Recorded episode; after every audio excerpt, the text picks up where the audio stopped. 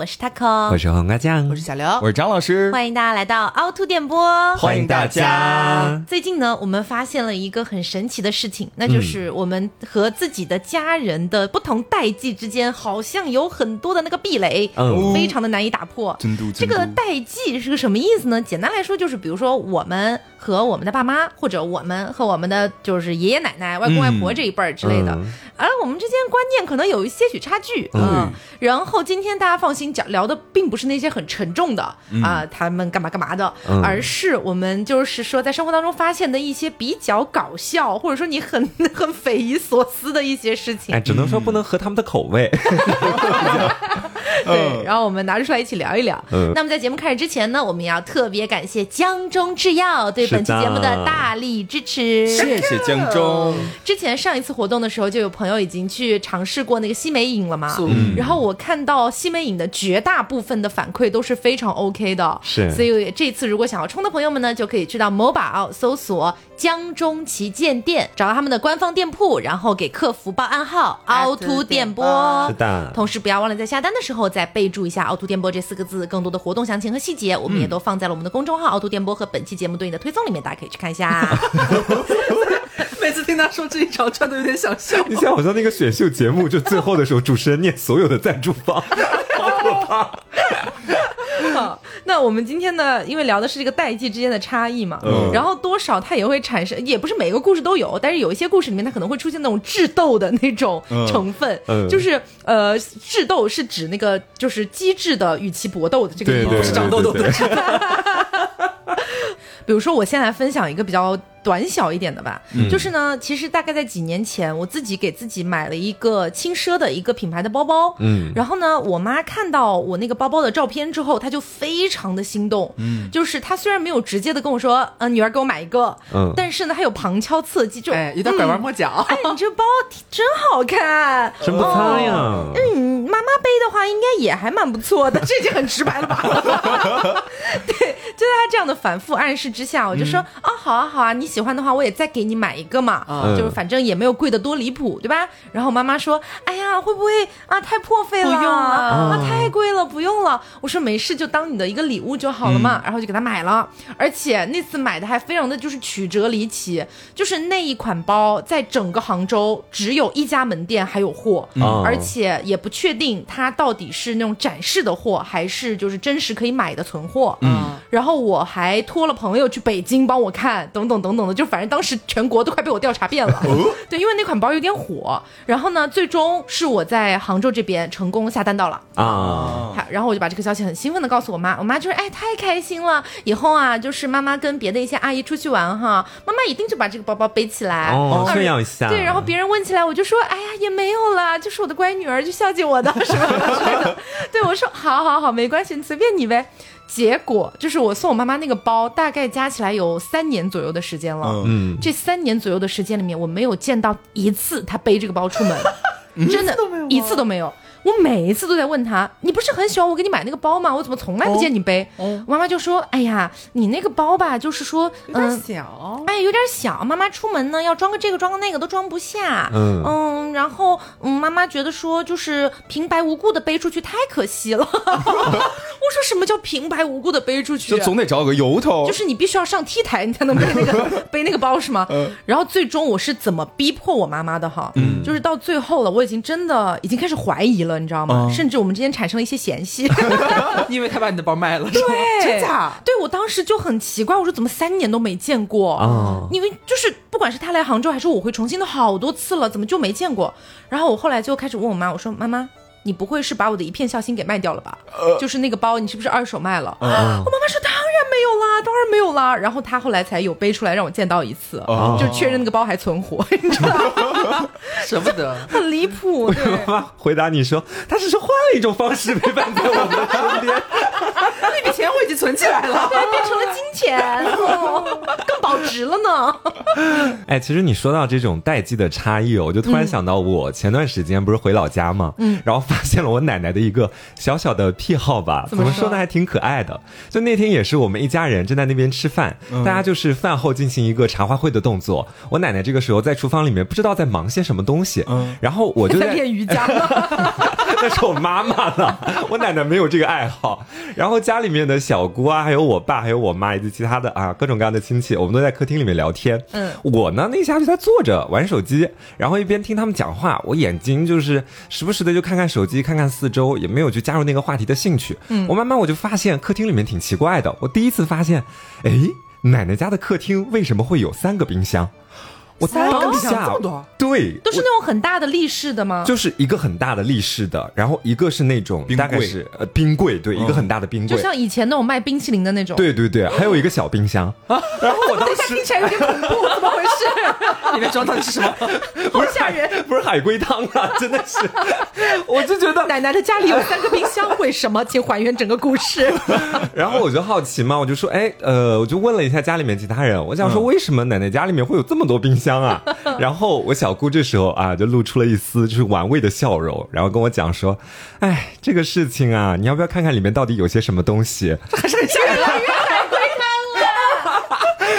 你们不要往那方面想嘛。嗯然后我当时我就觉得好像呃这个话题有的聊，而且我明显感觉到大家的话匣子都有点打开了。嗯，然后我小姑就说：“来，你过来看看。”然后他就打开了，先打开那个冰柜的。嗯你知道，就是刚打开那个冰柜，两个门一揭开，你就发现里面塞的满满当当的，就像是你们平常去商店里面买冰淇淋，嗯然后里面冰淇淋特别多，就直接塞到门口的那一种。哦我当下看到，我说什么东西啊？里面很多有白的，有黑的，然后都是用塑料袋很大袋装起来的。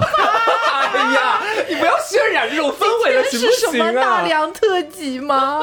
然后我觉得说，其实可能老年人有一点囤积癖也蛮正常的，他们会把很多的食物啊，包括蔬菜啊，包括一些肉类啊，全部都放到那种冰箱里面就储、储存起来嘛。嗯好像其他家的家长也都这样。我当下我就觉得说，我就跟我小姑讲说，你们也理解一下奶奶，就她可能就是有这种癖好，没有办法。然后我其他同学家也都是这样子的。然后我小姑讲说，我们是在尝试理解，但是她有时候存储的东西确实太久远了，久远到他可能自己都不记得了。哦。就是他从里面就是也像一只仓鼠一样在里面翻东西，翻了一个大概呃有 宣统年间，翻了一个呃蛮大的袋子吧，就里面有很多很多的粽子，然后跟我说是去年的端午节没有吃完的粽子，就一直放在那个冰柜的大概中层的那个地方，哦。然后就是后面他自己应该没有翻到那个东西。所以。你奶奶的那个冰柜，它跟那个就是地质学是差不多的。对，就越往下挖，那个地层年代越久远。我奶奶的冰柜是那个哆啦 A 梦的口袋了，其实 我觉得我应该是能跟瓜的奶奶达到一种就是精神上的共鸣的你。也是吗？就是我去年不是搬了一次家吗？我在搬家之前还有前一年剩下来的粽子，你你你搬家前一年剩下的粽子，你都不愿意断舍离哦。就是主要你已经两年没有吃它了，封存在那个里面，我也不会一般不会打开它，然后就是一直在那放着了你觉，得它是你的储备粮？也没有就根本想不起来有这么个东西了，已经。哎，你这么说，其实我也有一点哎。我今天呃打开冰箱的时候，我发现上个月我姐给我买的荔枝我还没有吃，就连拆都没有拆上个月在里面，其实我还掉了吧我还可以理解了是坏掉。但是像什么去年、前年，甚至还搬过家，会不会有点太夸张了？然后我觉得就是可能老年比较健忘嘛，那去年端午节的粽子，他说忘就忘了，也可以理解。我这时候还在尝试努力的理解他，共情对，然后我们继续回到那个地质学的观念里面去，就是往更继续往久下挖远，对。好期待哦！然后我小姑就继续往下挖，最下面的就是一层那个，你们家那个冰柜往下挖是要带那个探照的，还要拿那个铲子，他得拿铁铲，里面最下面都被冻硬了，你知道？最下面是冻对土层，。就最下面是最硬的，就那个铁铲发出噔的一声响。碰到硬物，对，因为最下面是什么呢？是整整十五斤的猪油。在下面当做一层那个，就是怎么说呢，混凝土一样在下面，它是它是整个冰柜的地基。哇！我当下看到的时候，我大受震撼，全部都冻得硬邦邦的，就跟水泥一样。所以是什么时候的猪油？我不知道，就是宣统年间说过，应该是白垩纪。很爱囤。你发现好像我多少也有一点，就是在比较还早期的时候，我妈会经常给我寄一些吃的过来，嗯，比方说她。在家里边做好的一些烧肉啊、丸子啊，哎因为觉得我在这边可能不方便炸，我也不太会。他觉得啊，那么大一锅油你自己弄太危险了，妈在家里给你做好，然后塑封抽真空，然后给我邮过来，然后我时不时偶尔开灶的时候，就可能今天弄个丸子吃，明天弄个烧肉吃。我这些肉类我都还会努力吃，但是前段时间、呃、也不能算前段时间，大概有半年前了吧。我记得可能过完年那会儿，我妈给我就是我过完年那叫前段时间，到底有没有时间观念啊？这个人类一百年对他来说弹指一挥间了。来去过隙罢了。反正就是过完年，然后不是在家过年，然后结束之后要回来工作了嘛。然后我回来之后，我妈就说，呃，要给我寄一大盒大虾过来，让我吃，说我减肥嘛，或是者干嘛鲜的？吗？还是呃，冰冻的，就那哦一整盒的那一种，很大只。然后过来之后，我吃吃吃，直到上一次我回家。已经是大概两个月之前，也就是大概呃五月份的时候，嗯我回家了嘛，那不就等于我的家中就是无人啊、要有那么几天。等到我再回来杭州的时候，发现我家里边断电了，就是在我离家的这几天当中，会突然跳闸，然后我的冰箱就是断电好几日，整个冷柜里边的东西全部都化掉。等于全部都要丢嘛，然后呢，我就我就很烦躁，我就一开那个冰箱门，那股恶臭传来，然后我一拉开，我才发现原来在深层，就是因为我印象当中我已经完全忘记妈妈有给我寄过大虾，我的冰柜里有大虾这件事情，所以当我打开冰箱门，闻到一股海鲜的恶臭的时候，我非常的诧异，我说这是哪里发出的味道？为什么会有这种是我的身上吗？为什么会有腐烂的虾子的味道？然后我就用手指甲，然后拎出那个塑料袋，一脚往出一拖，湿哒哒的，我才发现，在冷冻层的二层的最里边，还剩着好几大包我回来还分装好的妈妈给我寄来的虾，已经就是完全化掉，冻在里边，然后又化掉、烂掉，然后我才丢掉。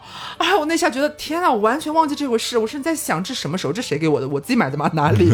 想不起来，我自己都。可是妈妈从来没有考虑过，就是其实浙江离海更近这件事吗？她从山西给你寄大虾，这合理吗？妈妈都会觉得说杭州这边物价很高，会觉得说哦你买会不会很贵呀？他觉得他在就是网上就是他有一些比较常光顾的一些店，她觉得物美价廉之类的。哦，然后就是你知道，在我们去看完那个冰箱冰柜整体之后，还有对还有还有，对，还没完呢。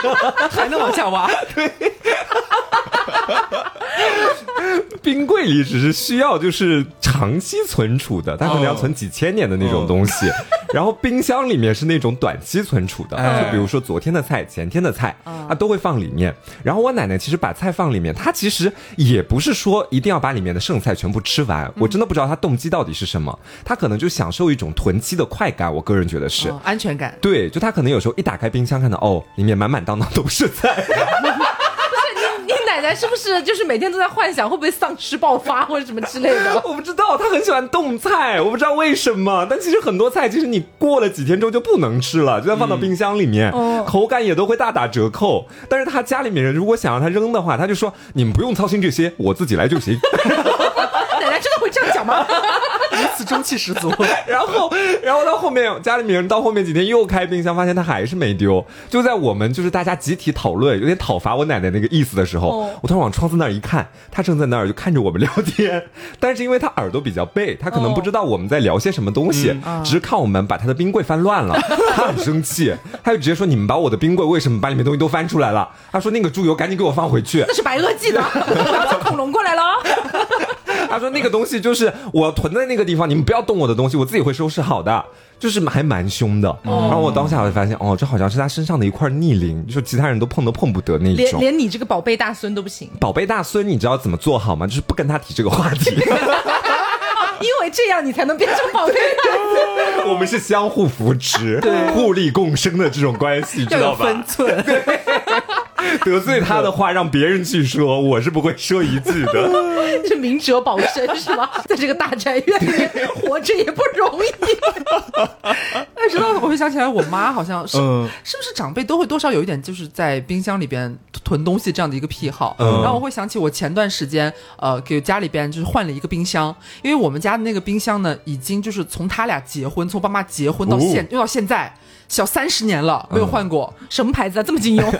呃，不不能提吧，今天只有江州一个金主力，反正就是一个还比较不错的一个呃知名牌子，就是一个冰箱，陪伴了我们家就是三十余载。然后呢，弹指一挥间了，前段时间买的而已啦。前段时间刚用不久了，其实。然后呢，我就会想起说，因为我们家那个冰箱，你想都三十年前买的，它那个容量啊，包括高度，跟咱们现在家里边新买那种冰箱完全不是一个量级，会小很多，嗯容量也会变小。然后又经过这么长时间岁月的洗礼，它的制冷必然会出现一些问题。嗯。哎。就是大家家里边有冰箱呢，可能偶尔会遇到一些故障，就会发现，呃，不知道你哪里没有调试好，或者是东西怎么没有放好，冷藏后面会结冰，对啊嗯尤其是抽屉那个下面，嗯。然后我就会想起就是。我之前就在家里边经常会看到的一幕景象，嗯。就是只要我爸不在家，我妈每每收拾冰箱的时候，都会趁我爸不在家的时候叫上我帮她一起收拾，嗯。因为她只有在那个时候才敢把她囤了好久好久却已然腐烂在冰箱的东西得以处理，你知道吗？哎呦，这都这样，很好笑，而且就是在日常生活当中，我妈就是出去逛街买菜什么，如果看到那种哎物美价廉的，她会想要稍微多买一点，嗯，哎说今天价格好嘛，哎多买一点放到冰箱里边，然后但是。家里边也是每天开灶的，但是说实话，确实他吃消耗的速度赶不上我妈进货的速度，然后就会经常有一些，嗯，我举个例子，比方说菠菜，哦。可能在冷藏下面那个抽屉里边，它已经放到最里边了，然后再加上我们那个老冰箱那个制冷又出现一些问题，然后等到我妈有一次要收拾冰箱的时候，她发现抽屉打不开，嗯，就是已经冻住了，就是咚咚咚咚咚咚拽拽半天拽不开。菠菜已经长在里面了，是吧？不是一打开发现里面是大力水手，嗨，就是我 我妈一开始就会反映说是哎呀老问题，这冰箱老了，然后就开始拿菜刀去别里边的冰块，把冰菜刀，对对啊，要拿就你很多都是拿对菜刀去砍那个冰的。对，啊不然就已经冻住了。然后好不容易拔出来之后呢，以为收拾干净了，接着还把那个刚刚被冰冻住的那个抽屉还要拿到水池里面去洗一下嘛。嗯。洗干净之后要往回放的时候，你很自然的，你这个头就会呃往下弯，弯腰，就无意瞥了一眼，发现那个冻冰层的那个深处还有一些鱼冰在那边，然后里边封存着一些 毁掉的菠菜，已经被封印在里面，化石，你知道吗，菠菜化石冻在里边，贴的死死的，就是还就是摇随风摇曳的一些姿态，然后被固定在就生命定格在那里那是。琥珀啦，你没有 没有识别出来了。还是那么的翠绿，你知道吗？就是封在里边，然后就笑，然后又拿那些小东西，就是拿那种小的那种水果刀在那边凿，你知道吧？我妈一边凿还一边说：“快点，快点，拿个垃圾袋过来，不然你爸回来又要骂我了。菠菜死的好惨呐、就一整个被拍在那个冰箱的”后对壁。对对，我发现我妈也是一样的哎，我这是怎么回事？为什么全世界的家长都会这样？就是她也是很爱买一些打折菜，只要看到菜打折，并且还蛮便宜的，她就会大心动，然后大购入。可是你知道，就是我妈在重庆那边，就是他们也其实一家子吃不了那么多的菜，嗯所以就我每一次回到重庆，然后我回去的期间里面，总会有那么一天，我一定会听到我叔叔又在那边念念叨叨，他就会说。哎，你妈又买这么多菜，买太多了，家里面又又要丢一大堆。然后叔，因为我叔叔是一个非常勤俭节约的人，他就会觉得说这个菜即便是打折的，但是也吃不了了，都全坏掉，嗯就已经就冒绿水水的那种。再便宜也是浪费炉。对，我就觉得很奇怪哎，因为其实说实话，我觉得我好像那种囤积癖有一点点，但没有到那么严重。嗯就我可能最多是，比如说今天突然想吃汤圆了，哦但是一般来说那种。超市里面都卖的是一板的嘛，然后我最多吃个四五颗，我其他就冻起来，然后就忘记。哎，真是汤圆是重灾区。我们的囤积其实是源于健忘，我们其实没有主动想要去囤很多东西的那种渴望，其实是，嗯，他就反正放在那儿，我们也就忘了，就是这个东西曾曾经来过，我这么不知道，不知道，不知道。下一个元宵节的时候会再见到的。下一个元宵节的时候，新的成员就又要加入了呢。去去年去年有买吗？没有吧？再买一盒吧。然后发现你结果打开之后，那个元宵都已经就裂开，你知道，冻太久了，哇哦 汤圆都成精了。很浪费粮食哎。引以为戒了，大家。引以为戒，对，当然就还是要提醒大家注意，就是跟家里面长辈要多说一下，就是比如说存放时间比较久的菜，或者说隔夜菜什么之类，如果你发现它有任何不对劲的情况，还是不要吃了，哦不要冒这个险。很危真的险很会见缝插针那种生活小妙招哎，其实。当然喽，当然喽，然后说起这个哈，要让我想到我外公外婆的一件事情，他们倒不是囤积的问题了啊，他们这这次是真的把我气得不轻。就是当时是什么情况呢？呃，我大概一个月的时间里面，给他们一共打了大概有五六次的电话，嗯，我觉得也不算特别少了吧。结果就是在这五六次里面，他们都没有跟我提到任何一句和这件事情有关的话，一句都没有。怎么了？对，直到差不多一个月过去了嘛，然后我又给他们打电话的时候，我说最近身体还好吗？就跟以前一样的一些问题。嗯，然后外婆说：“哎呀，最近好多了。”我说、哦我说什么叫好多了？之前问你不说都没事儿吗？嗯他说哎呀，之前嗯怕你工作忙，怕你担心，就一直没跟你讲。然后外婆才跟我讲，她说他和我外公两个人嗯在老家，然后有点便秘。然后我觉得说便秘也不是什么大问题嘛，嗯我说那有没有去看一下医生啊，或者开点药啊，通通便啊那种啊？然后我外公外婆说啊去了，我不知道他们真的去了还是假的去了，反正他们说是去了，然后说嗯没有用，就是那些药吃了都不管用。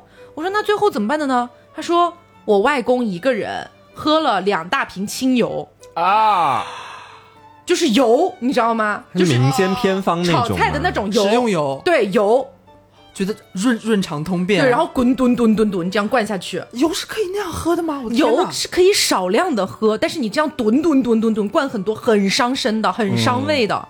我整个就是一个惊呆，你知道吗？然后我就开始说：“你们、你们、你们怎么干的呀？”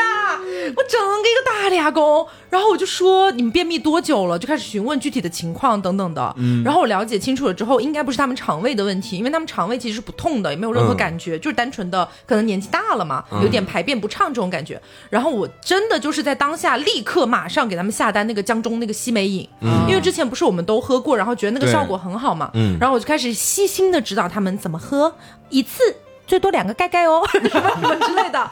然后他们今天终于收到货了、啊，就是让他们去先喝一段时间，然后再观察一下情况，我是这么想的。因为大家也知道，江中这个牌子，它是一直在研究和深耕于这个胃肠道的一些学问的嘛。健胃消食片儿从小吃到大啊。对，哎所以这一次呢，也是给大家选择了和肠胃调理比较相关的一些产品，给大家一些优惠哈。嗯这一次要给大家推荐的呢，依然是我们上一次推荐过的高膳西梅饮 Plus，以及他们家的江中利活益生菌这两款产品了。首先呢，先给大家介绍一下高膳西梅饮 Plus。如果是有噗噗的困扰的朋友们哈，我觉得是真的可以选择一下江中高膳西梅饮，它可以健康的促进大家排便。嗯千万不要像我的外公外婆那样哈，去使用一些比如说很极端的偏方，或者是去滥用一些药物，对身体都是有一些损害的。真的，嗯，那每一瓶我们的高膳西梅饮 Plus 呢，都带有一个小量杯，每次饮用一到两个量杯的西梅饮，就可以帮助你排便更加的顺畅，防止食物堆积了。是。然后这个西梅饮呢，它用到的是进口的一个叫做 Diana 的一个。Diana 西梅，西梅 Diana 西梅它的一个浓缩汁儿啊，然后里面呢还添加了一些益生元和益生菌，可以帮助我们在促进排便的同时，不会出现那种哗啦。对，闸门大开。对，不会有这样的情况，来呵护到我们自己的肠道以及菊花的。对，然后其实也可以从名字看出来，这款西梅汁呢，它这个膳食纤维的含量是非常非常高的。Plus，哎，一瓶呢大概是等于一百零四克的西梅所含的膳食纤维，嗯，哎，可以适当的帮助我们提升这个饱腹感，防止你这个胡吃海塞啊，这这个体重突然一下失控了。嗯嗯，然后它的配方也特别的安心，不管你是孕妇还是宝妈，都是可以喝我们的这个西梅饮 Plus 的。嗯，然后它里面呢不含香精、色素、致泻成分，蔗糖、脂肪也通通都是没有的。嗯，在减肥的朋友也可以放心的去喝。是的，但是呢，怎么说？如果你是经常吃外卖啊，重油重盐，或者是出差旅游容易水土不服，肠胃负担比较重，比较容易胀气积食，哎，比较容易排便不通畅的伙计们，那咱们可以再就是配合一个什么呀？咱们江中的利活益生菌，嗯，大家可能都听说过益生菌这三个字，但是呃不一定知道它在你的身体里是如何运作的哈。嗯，首先呢，江中这款益生菌，它每一袋儿都含有三百亿的活菌，嗯它精选了五种有国家专利背书的益生菌啊，这个益生菌听起来学历比我高。然后它利用了三层包埋技术，嗯，让这个菌株能够更耐你的胃酸，它们可以活着到达你的肠道，就等于是做了一个什么潜水艇，做了艘船，对，嗯它不会死在半路。哎那你在食用的第一周呢，这些益生菌它会先跟你肠道当中的这些有害菌群，咱们打一个群架，然后开始去清除这些有害菌。在食用了一个月之后，益生菌就会逐渐的占据优势了。哦所以大家也听得出来哈，益生菌它的见效速度不会是吃了之后马上立竿见影的，嗯，它是一个日常辅助调理的产品。但是如果大家坚持吃的话，可以让我们的肠胃的菌群更加的健康。那这款益生菌呢，吃起来是酸酸甜甜，哎哎，是独立的一个小包装，出门旅游、聚餐随身携带，吃着也是比较方便的。嗯，一盒差不多就刚好能吃一个月左右，嗯是。当然了，还要提醒一下，如果大家是真的有胃肠道的疾病的话，嗯还是要去医院看一看的。对，因为毕竟我们前面推荐到的两款产品呢，就都是辅助大家对这个胃肠道的运作的。嗯那如果是真的有出现一些情况的话，还是要及时的找医生去看一看。先就医力、是的但是咱们除了以上两款产品之外呢，我们也还尝了他们家的这个八珍糕。八珍糕什么玩意儿呢？它尝起来说实话有点像酸枣糕的味道，是有一点酸酸甜甜的。是的配方也是源自于什么？哎，也是有年代，不是白鹤江，源自于乾隆御医为乾隆皇帝调制的古方。嗯，选用了像茯苓、薏仁、山药等等八种健脾胃、助消化的药食同源食材，是从老人呐、到小朋友啊，包括全家都可以吃的美味健康零食的。是的，那如果大家感兴趣的话，就可以去到某宝搜索“江中旗舰店”，嗯找到他们的客服报暗号“凹凸电波”。同时，不要忘了在下单的时候再备注一下“凹凸电波”这四个字。嗯，更多的活动详情和细节呢，我们也放在了我们的公众号 “凹凸电波”和本期节目对应的推送里面，大家可以去看一下。嗯，好，那我们说回咱们今天这个主题哈，嗯，呃，除了前面说到的什么囤积癖啊这些东西，我觉得应该还有一个点是我们和长辈们应该有很明显一个差异，就是所谓时间观念。哦这个点真的怎么说？我其实大家应该都觉得说，爸妈所谓的早睡早起和我们真实在工作生活当中的早睡早起是肯定是不一样的。真的，真的，但是呢，我就发现有时候啊，咱们的母亲或者是父亲，做人有时候也是两张皮呢。他们会经常叮嘱你一定要早睡早起，嗯但是他们自己不一定早睡早起。哦，我是从什么时候发现这个点的呢？就是前段时间，我一直以为我爸妈，因为我爸前段时间不是也生病了嘛，我有跟大家在节目里边讲过，我会觉得我妈呀、我爸呀，每天可能会有点累呀，是不是有休息的时间就肯定尽早休息了嘛？嗯，结果有一天，我记得我妈白天给我打视频，然后就跟问我最近的近况嘛，可能也有听到我们的节目有聊到说每天睡得比较晚，我妈就比较担心这一点，就跟我说，哎，你们不要老熬夜，如果能早点录，咱们就早点录嘛，早点睡觉还是很重要的。然后我说不行，张老。师八点半下班。对，反正就是我说我很难兼顾，我努力，好吧。而且因为我隔天我睡的时间也很长，也勉强算睡够了，还好，反正就跟他打哈哈，让他不要操心，不要担心这个点。嗯，结果没有想到，过了两天，我其实正常在睡觉的过程当中，那天的凌晨四点钟，我的手机响了。你已经睡了，我已经睡了，嗯。凌晨四点我的手机响了，我迷迷糊糊，因为我那天忘记关飞行，我就被震醒了，然后我就迷迷糊糊抓到我的手机，我一看是一条微信，来自我的母亲，嗯，她在凌晨四点给我发了一条微信，你知道内容是什么吗？嗯，苦瓜健康养生什么之类的，不是不是不是，比这个在他看来还要更严重。他发来的消息是：宝贝，你今天晚上八点发那条微博有一个错别字哦。什么凌晨四点？凌晨四点那时候会不会是妈妈刚起床啊？不是不是，他没睡，他没睡。有没有可能是起夜啊？起来上个厕所那种？不不不不不，你后来有我后来求证我后来有求证，就是我隔天给他打电话说，我说你怎么妈妈在蹦迪 不睡觉？他说哎呀，就是最近都是这样啊，其实有时候躺下也睡不着，然后就刷刷微博，就是他会很爱看，就是我们的微博，就是嗯以此来了解一些我们最近身边有没有发生什么新鲜好玩的事情嘛。你居然敢让妈妈关注你的微博？哎，我妈妈一直都关注我的微博啊，然后 Oh my god 还非常关注我的这个粉丝涨幅，你知道吗？我跟你说，就是这次我妈来杭州，她有问我，就是因为我时不时的不是微博上可能会直播一下嘛，嗯或者是可能会发一些就是视频啊，有的没的，他就问我你这是发在哪里啊？我说发在微博，他就说哦，妈妈也要来关注一下。然后我说 no no no no no，我爸妈每次都会看微博直播，哎，天哪，你怎么敢？就我很早之前就这样了，我已经习惯，因为我也不会发什么奇怪的东西啊，就还好了。微博是我所有的社交账号里面最肮脏的一个地方哎，那你活得还蛮干净的哦。我会在上面大放厥词哎。瓜，你敢让妈妈知道你的微博吗？我就算不想让他们知道，他们其实或多或少我觉得也知道了。什么啊？就是因为我觉得我爸妈他们的侦查技术是非常之强的，我先前也从来没跟他们提过我们自己 A P P 的事情，也没有跟他们讲过我做的节目叫什么名字，他们到后面就是一个个自己找到啊，所以我觉得他们现在大概率是已经知道了，我已经放弃了。就有一天可能瓜让大仙去查一下，就是随意查一下，开玩笑的，哎，要不要查一下这个手机号？妈妈手机号，发现妈妈已经是年度会员，第三年。然后你知道就上一次最惊悚的是什么吗？上一次我回到家里面，约我姐出去喝咖啡，我俩在街上骑那个电瓶车，然后我姐突然莫名其妙的，就是给我来了一句，她说：“哎，那个你们上一次的那个徽章，然后。”她说我买了哦，然后你们有没有发现？对，就是其实有寄到金线来，我以为你发现了。我说没有，我们这次卖的还挺多。我说我没有去细看每一个地址到底寄到哪里。我说，但是你或许不用买呀，你作为我最亲爱的姐姐，我可以送你一个啊。谁说的？我来帮他买可以吧？可以真的是，开的玩是。笑啦。能支持一份是一份了。然后他说：“那既然是弟弟的事业，肯定是要支持一下。”然后他自己也开会员，他还跟我吐槽说：“哎，你们 A P P。”啊，就不细说了哈。所以可能，就是现在实际上在使用我们 A P P 以及包括就是给我们购买会员的那些朋友们，其实全都是我们的亲戚，全部都是。然后里面有一些跟我们差评的，其实就是就是跟我们关系不太好的那些亲戚伪装的。其实看着好像用户蛮多的，实际上加起来不超过一百个人。没有，他跟我讲的一个 A P P 的问题是他当时有一个会员没有到账，然后他当时觉得说：“哎，我怎么就已经交了钱了，但是怎么还不是会员？因为他当时是那个游客身份，你知道吧？哦他直接充的。然后后面我说怎么没找我解决？我说你我就是在这个公司里的，你不找我解决这个事情？他说后来好了。我说哦，那就行。他是不算是找了我？不找自己的弟弟找你？可能点击了那个会员恢复了。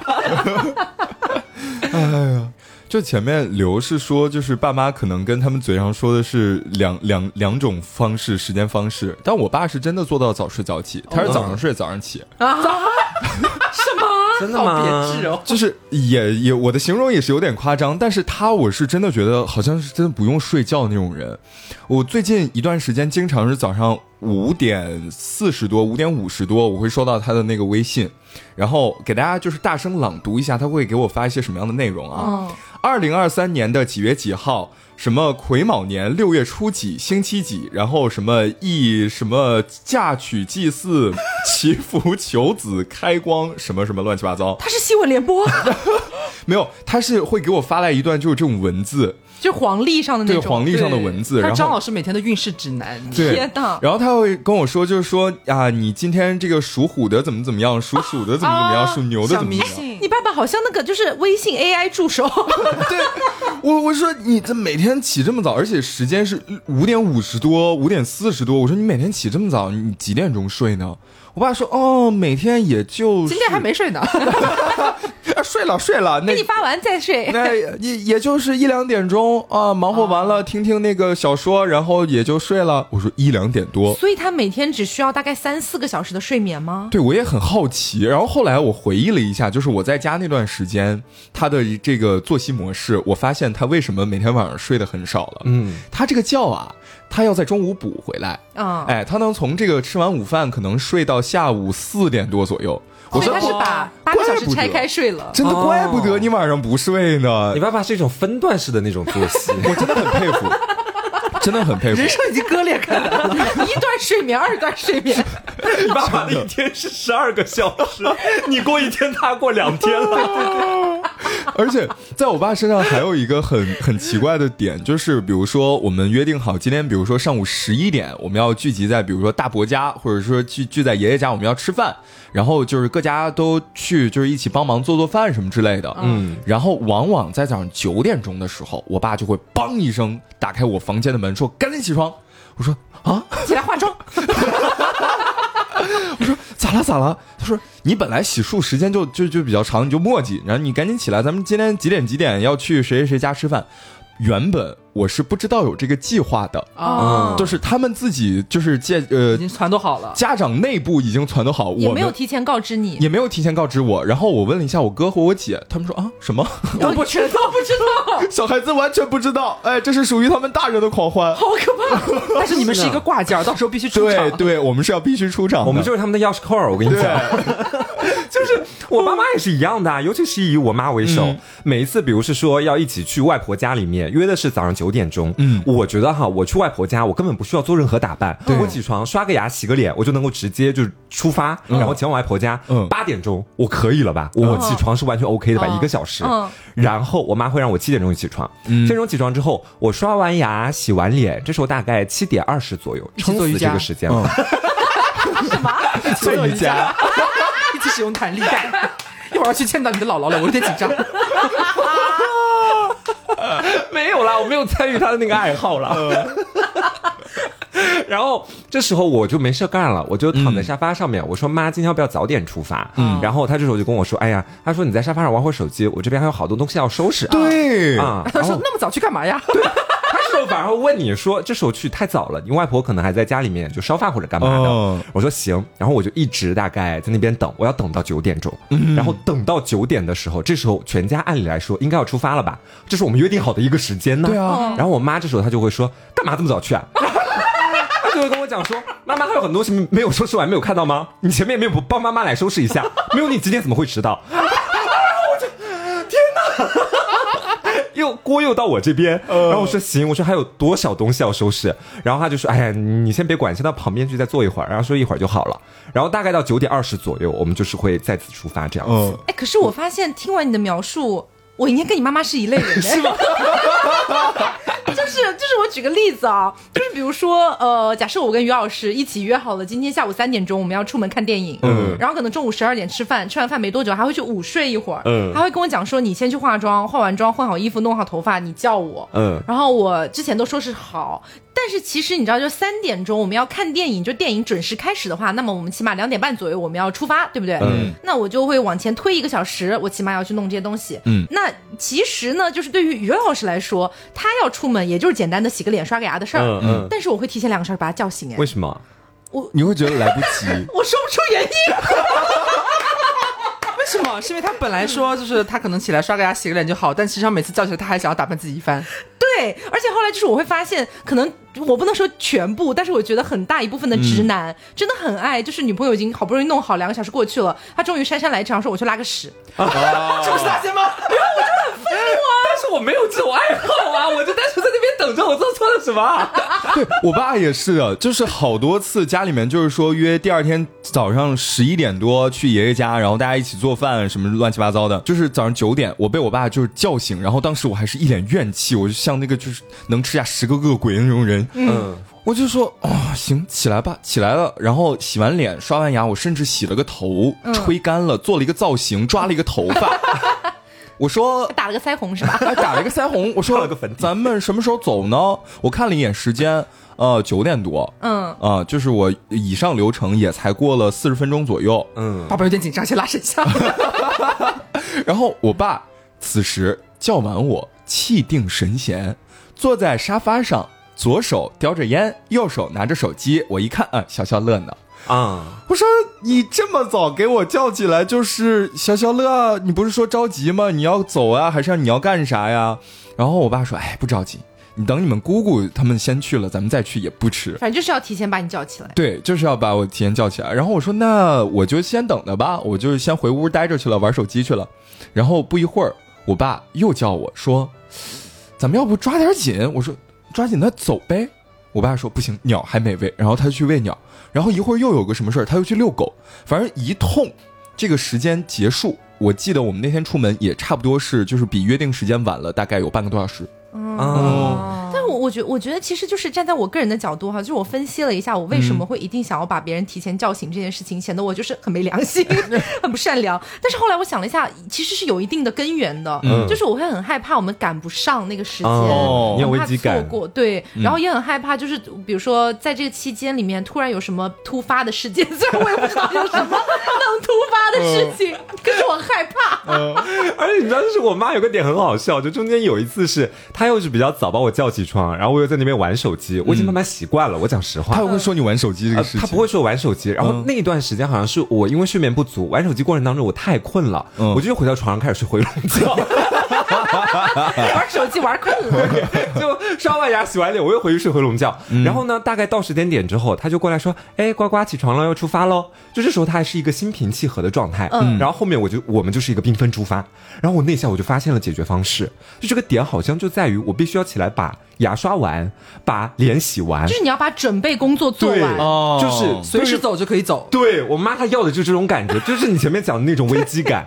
我妈会觉得我刷牙跟洗脸时间无法控制，只有这两个变量一旦给它消除掉，我随时是可以走的。那你随便睡，他就是这种感觉。我跟你讲，听起起来很不合理，但是确实是这样的。逻辑也是顺的，好像。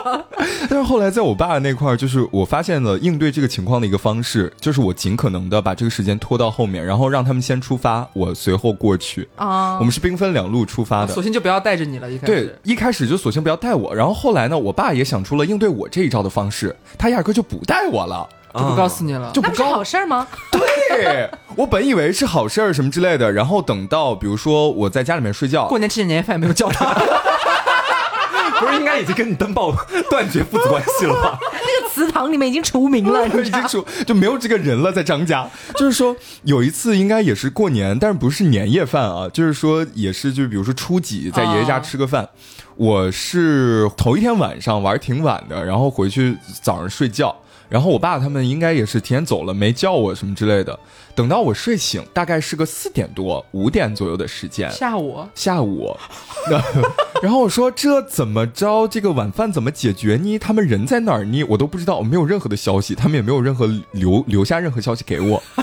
然后我说那既然也没人叫我，我就出去玩呗。然后我就跟朋友出去玩去了。结果前脚刚出去，后脚接着电话，什么时候来爷爷家吃饭呢？我说嗯，这还有这茬儿。他说哦，你快来吧，快来吧。然后他就是等我到了爷爷家，我发现他们都已经吃完了。然后呢，在桌子上呢留了一些饺子、肉什么之类的，说嗯，赶紧做，赶紧做，还热着呢，赶紧吃啊，。这份鱼骨头是留给你的。还有余温呢，还有余温的，我说嗯，OK，fine，fine，fine，fine，fine，就是就是这样子，啊就干脆就不带我了。哎，哎，就是我发现，就家里面的家长，就是除了在前面讲到时间方面，其实还有另外一个方面，也跟我们存在一定的那种代际差异。嗯，就攀比方面，没有在鼓吹大家攀比的意思哦。嗯就可能如果我们现在啊，心里面可能隐隐想要比一下什么东西的，比的可能是相对来说怎么讲呢？就是肤浅啊，低俗，对 一针见血，对，就比的是那些东西。哎啊，我们就是谁够低俗了？救命啊！但是我前段时间回我奶奶家，我听他们跟我讲说，因为我奶奶跟我就是大妈妈，他们是住在一起的，嗯，然后就两个人呢，你知道婆媳之间嘛，难免有时候会有一点点的小摩擦，嗯，其实彼此对对方就是其实还是很认可的啊，但是呢，有的时候 确实会存在一点点小小的攀比心理啊这个攀比心理是怎么说呢？就是比如是说我大妈妈今天去菜市场买菜啊，今天那个菜是三毛五一斤，然后我奶奶回来之后可能就会说，我今天买的这个相同的菜是三毛一斤哦。然后这样的话两个人就形成了一个对比，虽然只有五分钱。分钱。对，然后就会说哦，那我买的要便宜一点哦，其实，然后就这样进行一个对话，表面上风平浪静，没有任何的斗争，但是其实他们会有一个小小的攀比在里面。其实，你知道，就是我当时现场听完之后，整个人愣住，你知道吗？我跟你说，这已经不是那个你大大妈妈和奶奶之间的攀比了，现在这股风气已经蔓延到就是各种大学生之间了。我还记得，我还记得我当时跟我的室友就是比拼谁买的那个手机壳更便宜，就就好像买了更便宜的手机壳就是更胜一筹，算你厉害这种感觉。呃，没有人在考虑质量的。哎，还有一件事情，其实也也是我个人其实很难去完全理解的一个代际差异。嗯嗯，就是我不知道提问啊、提问你们的妈妈或者爸爸有没有曾经对你的微信头像提出过一些修改意见哎见？有哎有有哎当然有。我因为这事儿跟他大俩共过，就是 啊对，因为就是当时的时候，我其实选头像选的也很正常啊，我觉得就是一些动漫头像嘛。嗯有的时候可能看到一些很漂亮的图片，假设那个图片上是一个女生，我也会用。其实，就在我这边，其实我头像上的那个人物是男是女不重要。嗯然后我妈她对这点就比较介意，她就会觉得说你一个男孩子用女生头像干什么？然后她就会觉得说你身边的其他同学看到之后，或者老师看到之后，会觉得说，哎，这是谁啊？可能一下分不清楚你，她就只有妈妈自己会分不清吧？是吗？他就觉得不认可，你知道吧？他不认可，嗯所以他就会让我想要去把这个头像去换掉。然后我就说，我说头像是属于我自己的一个私人财产。别来这我享有边对他的这个绝对控制权，也是一个表达自我的方式啊，。拥有最终解释权。对，所以你这边的话就暂时先不要管了啊。嗯然后他那边就是说，不行，妈妈这是为你着想，就是很多时候你现在很多事情还不懂，真的头像会给人留下一个第一印象，哦这个第一印象是不好的话呢，后面会影响你的发展什么什么的。哎说的好像有一点点道对理。他其实会怎么样，但是其实我觉得 who care 我的发展 Who cares？我爸也是，我爸也是会跟我说，你好好弄一下你那个头像啊，你整一个就是那种这个穿的板板正正的啊，你那个姿势也是非常之帅气的，哎金牌销售那哎，种。金牌销售那个风格的类型，他说对你的以后这个事业啊，就是飞黄腾达，咱们就是有一定的帮助。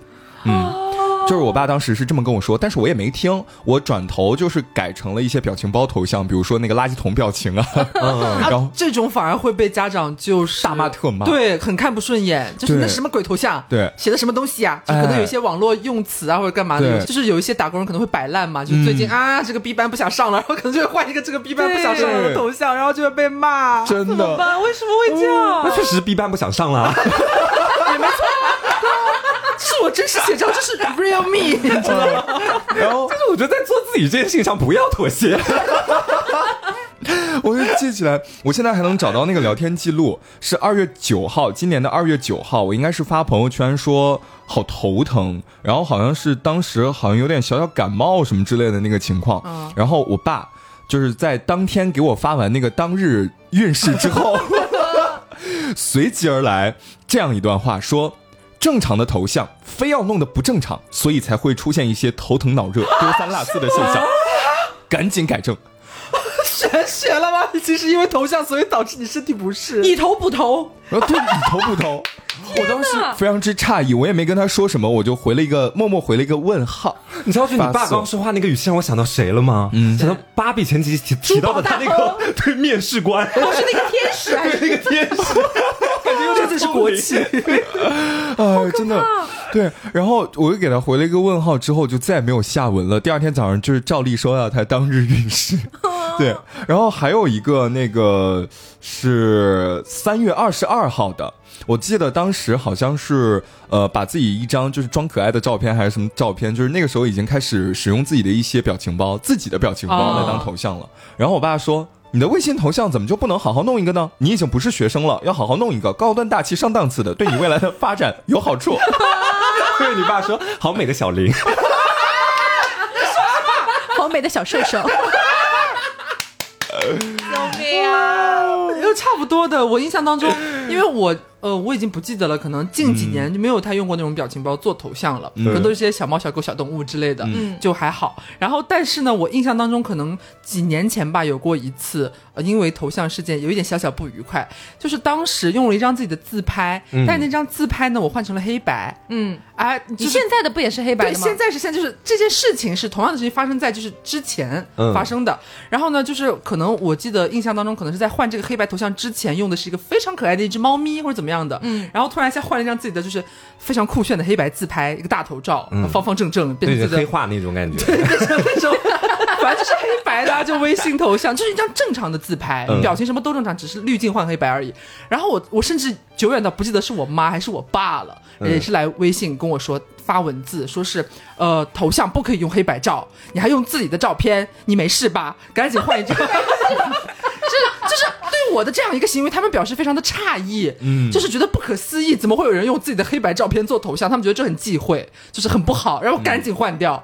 然后我当我记得我当时妥协了，又换回上一个猫咪，然后在心里其实有点不爽，天，但是后来没有再管我了，对，然后现在就是黑白照，对，但有时候其实你反其道而行之，就是可能对他们来讲，好像也突然之间一时一时之下没有办法接受。对那比如有段时间网上不是特别风靡那种莲花、菊花，对对对很多年轻人不也在用吗？那段时间我也换了，嗯我妈觉得说今儿太阳打西边出来了，然后我我说从哪里选到这么漂亮的头像？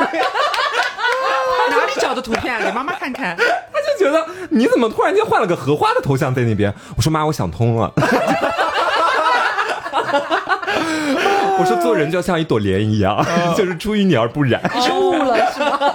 我悟了，对。我当时也是跟着这个风潮，咱们浅换了一把莲花，没有任何字，就是那种亭亭玉立的那种莲花。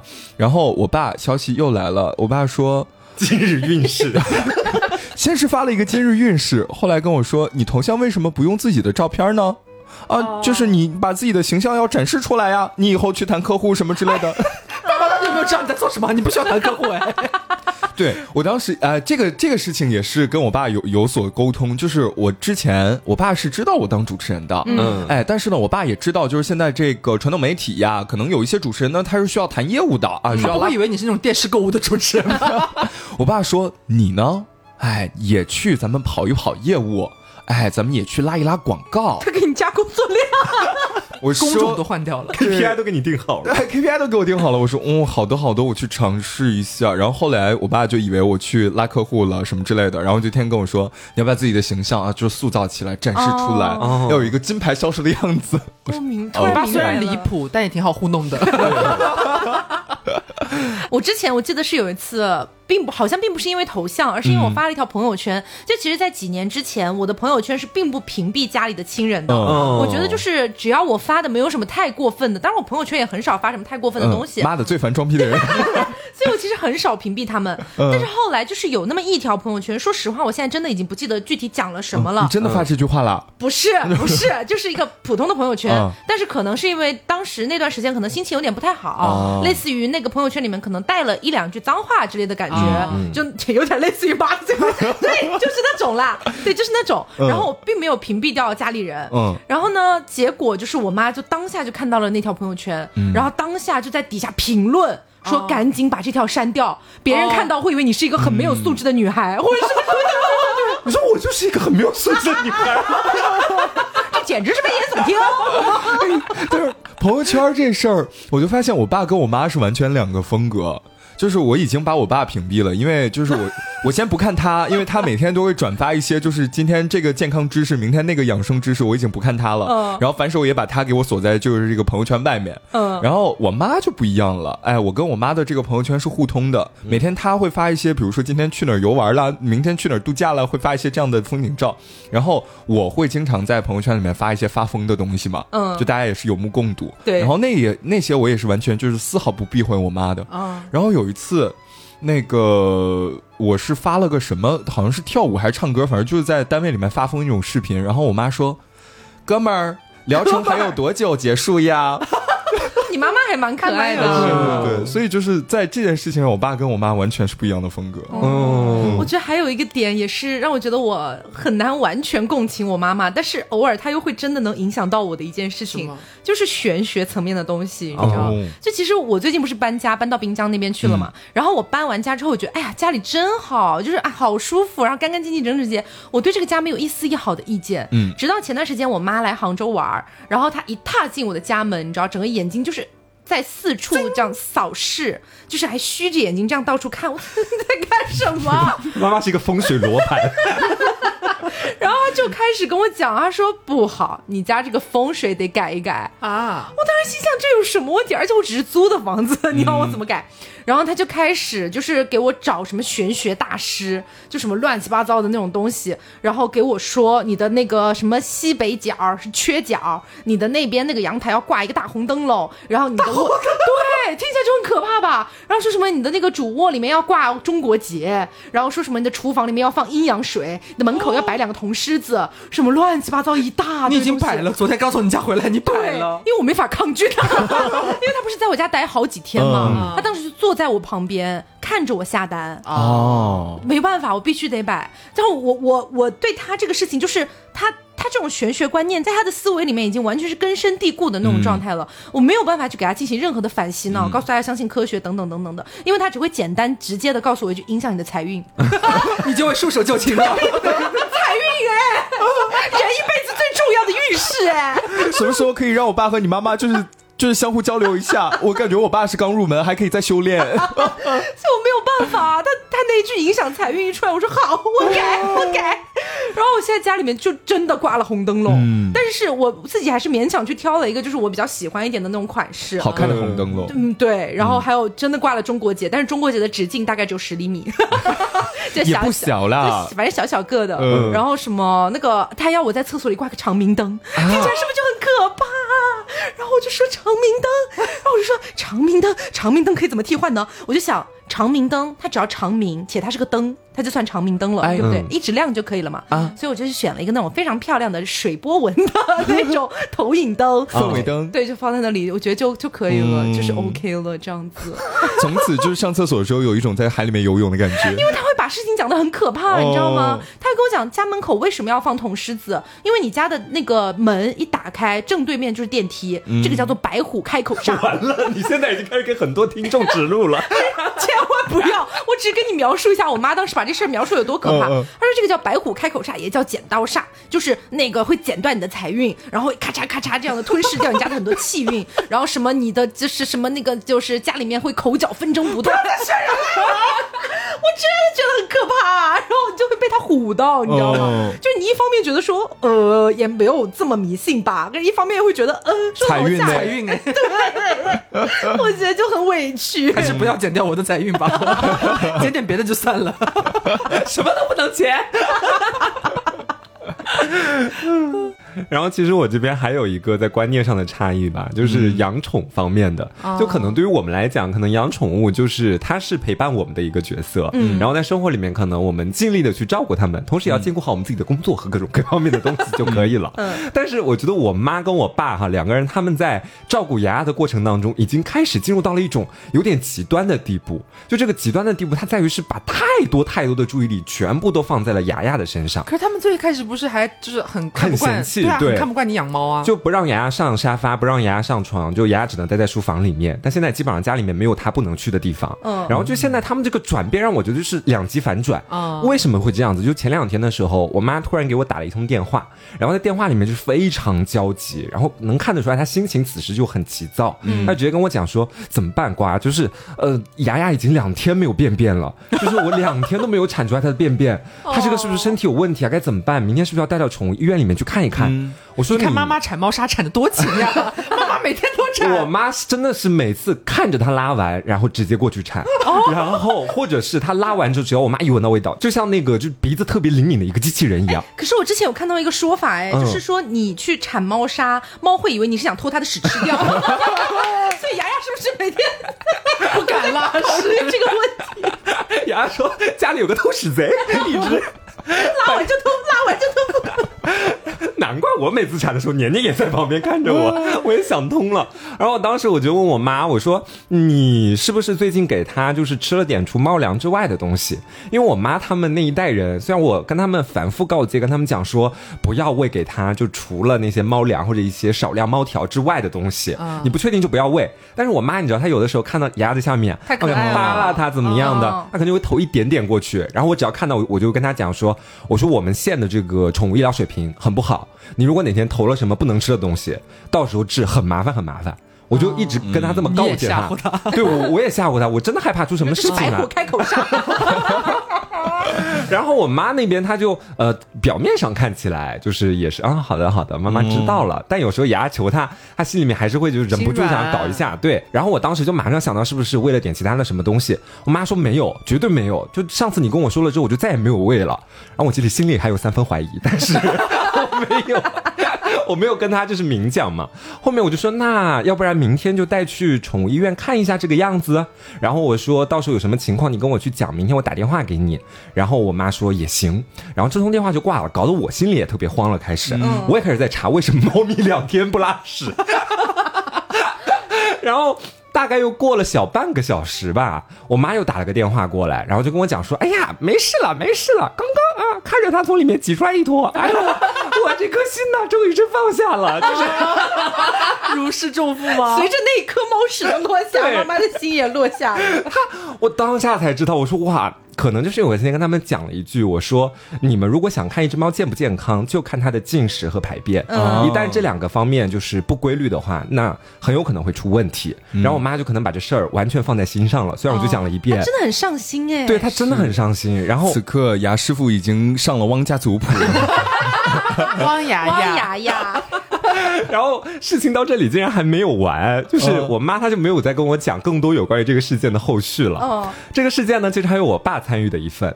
然后我爸基本上平时家里的垃圾都是他丢，所以基本上就是有的时候猫砂丢到垃圾袋里面去，他都是一起给他直接丢出去的。哦然后那天的时候，我妈跟我讲了，就牙牙两天拉不出屎这个事儿，我爸也很着急。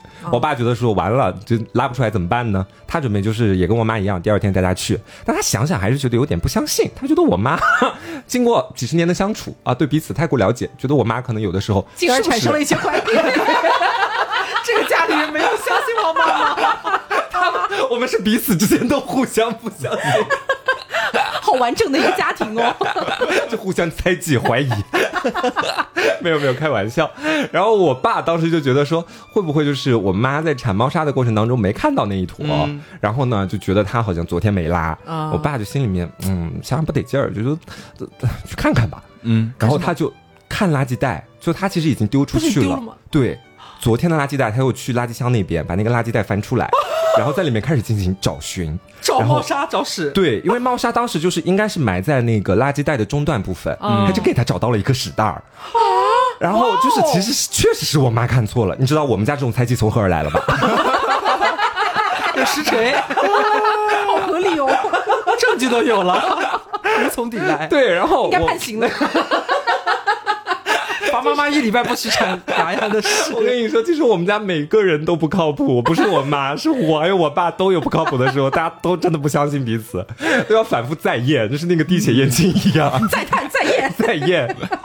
然后我爸那边就过来又跟我说：“哎呀，你妈肯定没跟你讲吧？她其实给牙铲屎的时候，她没看到那坨屎，她就有牙两天没拉，我就给她找到了，这还洗了。来我这边邀功了，你知道？”我说：“嗯嗯，我说挺好，我说拉了就好，拉了就好。我说嗯，明天也不用去医院看了。”我爸说：“嗯，放心吧。”我当下我就觉得，就他们其实，在很多时候，他们对于宠物可能初期是觉得很麻烦，对但这种麻烦我忽然之间理解了，因为他们好像觉得家里来一个宠物，他们身上所要肩负的那个责任感，比我们觉得养一个宠物的那个责任感要重很多。对对对，他们觉得好像一个宠物来到家里之后，他要付出的东西是很多很多的。他真的是要上族谱的。甚至名字在黄花前面。雅雅才是大儿子，养小儿子啦，我是汪家长孙呢，我竟然对我讲这种话，你们，哦我不是长孙，我上面还有个哥哥，僭越之心汪家二少爷。也差不多。你这样一说的话，会让我想起我爸。就是我们家其实从我很小，我大概六年级小学的时候，我们家就开始养猫了，养人生中第一只猫了。嗯不止比六年级还要早，反正就是我们家一直都在养猫的这个过程当中，直至今日没有停止。嗯，然后呢？我印象当中，在我很小的时候，因为我妈特别喜欢小动物，印象当中我爸初期也是对这些小猫小狗啊没有那么上心。嗯，你不能说他不喜欢吧，就是无所谓，就是也没有说看到像我们一样，可能路边看到觉得哎呀好可爱啊，就过去逗弄一下叫两声，他不是那样的人。然后我记得在印象当中，最一开始我妈妈要养猫的时候呢，爸爸是持反对态度的，他觉得说。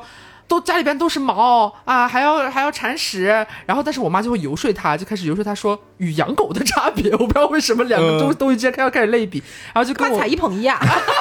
就就说是呃也不用出去遛啊，然后也不太有味道啊，就我给它铲掉就好了嘛。然后我爸那时候就会特别没心没肺的说一句好，那你要养的话，那回来你收拾吧。就有些人就会想做甩手掌柜，你知道吧？就觉得说他觉得他不喜欢，他哪怕小动物到了家里，他肯定也不会喜欢的。殊不知很多男人就会因为养宠物这件事情打脸，你知道吗？嗯，一开始都嘴上说着不喜欢，可是真的有小动物到家里面来了之后，他又会很快爱上，就导致我爸现在是一个头号猫奴，在家里边对待我们家猫咪的那个就是关心的那个程度，某些时刻比我妈还要重。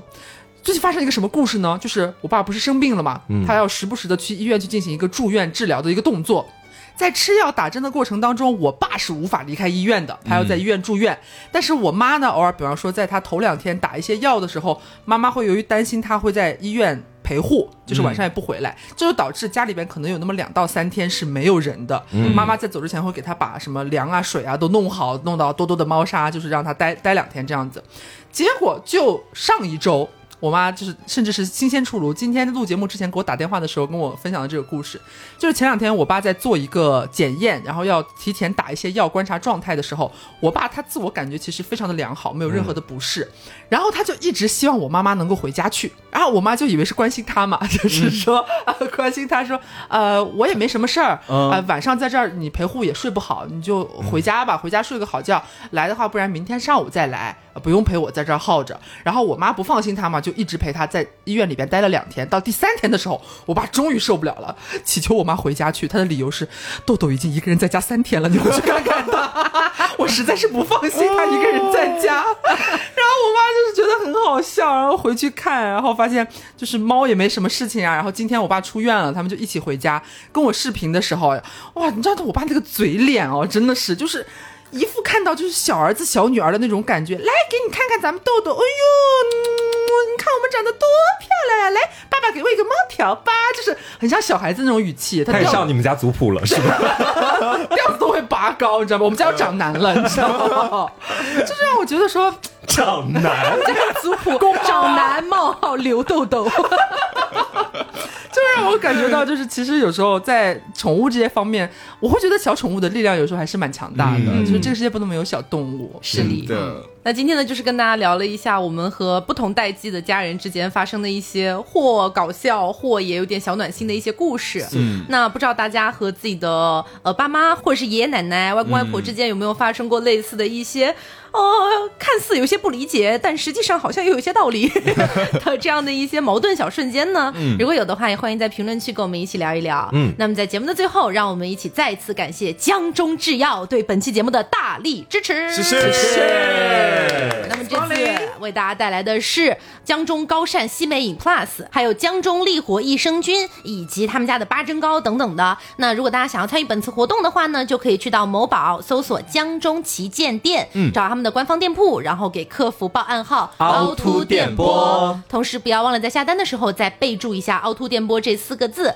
更多的活动详情和细节呢，我们也都放在了我们的公众号和本期节目对应的那篇推送里面，大家可以去看一下。嗯那么今天的节目差不多就是到这里啦，也希望大家能够喜欢。我是 taco，我是黄瓜酱。我，是小刘。我，是张老师。别着急，慢慢来，拜。拜拜